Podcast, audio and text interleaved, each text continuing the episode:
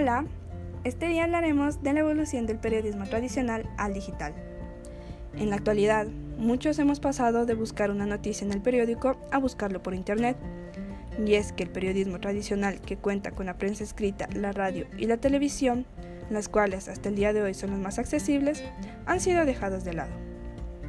Y fue con la aparición del Internet que el periodismo tradicional se transformó y pasó a ser periodismo digital por el que nos informamos acerca de cualquier suceso que haya pasado recientemente, a través de nuestros distintos dispositivos, como son la computadora, tablets, teléfonos inteligentes, etc.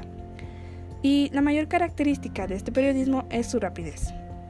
Aunque el problema sería que no toda la información que encontremos va a ser totalmente real, porque cualquiera puede crear contenido y subirlo a la web.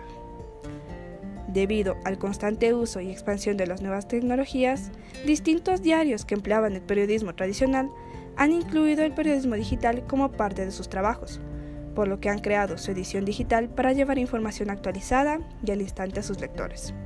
Sobre todo, el periodismo digital ha optado por nuevas formas de información que llaman la atención y gusten al lector. También, debido a la evolución del periodismo, ha cambiado el cómo se trabaja para esto, antes, para llevar a cabo una noticia se requería del periodista, fotógrafo, camarógrafo, editores, etc.